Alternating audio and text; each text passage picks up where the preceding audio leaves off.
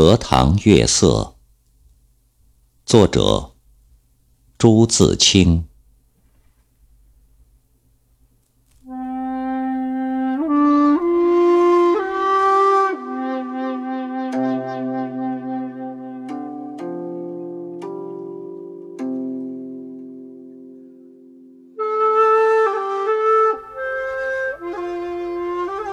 这几天心里颇不宁静。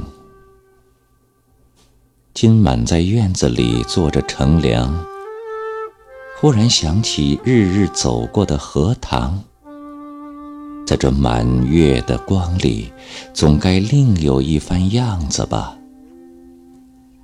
月亮渐渐的升高了，墙外马路上孩子们的欢笑已经听不见了。妻在屋里拍着闰儿，迷迷糊糊地哼着眠歌。我悄悄地披了大衫，带上门出去。沿着荷塘，是一条曲折的小梅谢路。这是一条幽僻的路，白天也少人走，夜晚。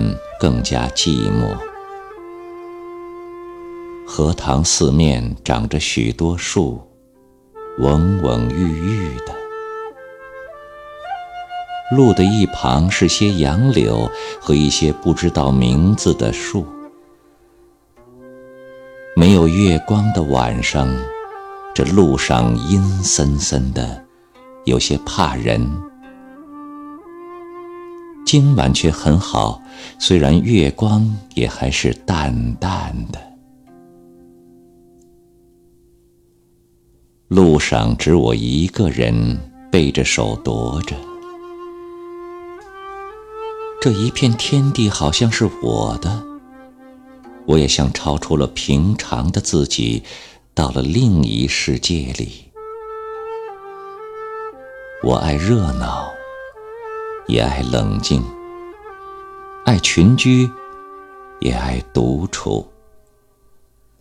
想今晚上，一个人在这苍茫的月下，什么都可以想，什么都可以不想，便觉是个自由的人。白天里一定要做的事，一定要说的话。现在都可不理，这是独处的妙处。我且受用这无边的荷香月色好了。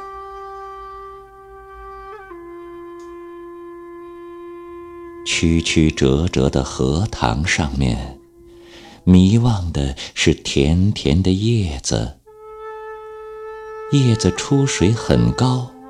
像亭亭的舞女的裙，层层的叶子中间，零星的点缀着些白花，有袅娜的开着的，有羞涩的打着朵儿的，正如一粒粒的明珠，又如碧天里的星星，又如刚出浴的美人。微风过处，送来缕缕清香，仿佛远处高楼上渺茫的歌声似的。这时候，叶子与花也有一丝的颤动，像闪电般，霎时传过荷塘的那边去了。叶子本是肩并肩密密地挨着，这便宛然有了一道凝碧的波痕。叶子底下是脉脉的流水，遮住了，不能见一些颜色，而叶子却更见风致了。月光如流水一般静静地泻在这一片叶子和花上。薄薄的轻雾浮起在荷塘里。叶子和花仿佛在牛乳中洗过一样又像笼着轻纱的梦。虽然是满月，天上却有一层淡淡的云，所以不能朗照。但我以为这恰是到了好处，酣眠固不可少，小睡也别有风味的。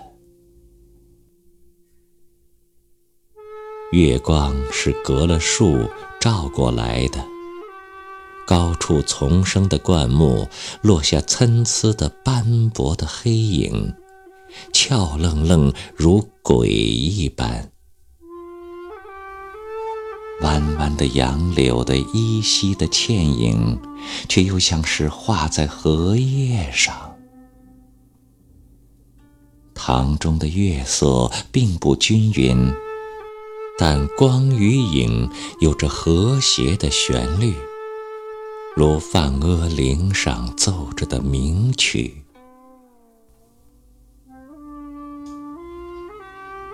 荷塘的四面，远远近近，高高低低，都是树，而杨柳最多。这些树将一片荷塘重重围住，只在小路一旁露着几段空隙。像是特为月光留下的。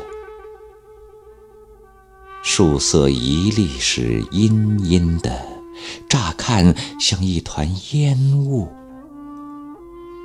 但杨柳的风姿便在烟雾里也辨得出。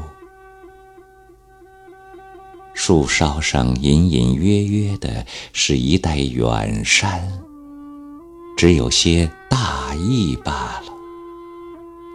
树缝里也露着一两点路灯光，没精打采的，是可睡人的眼。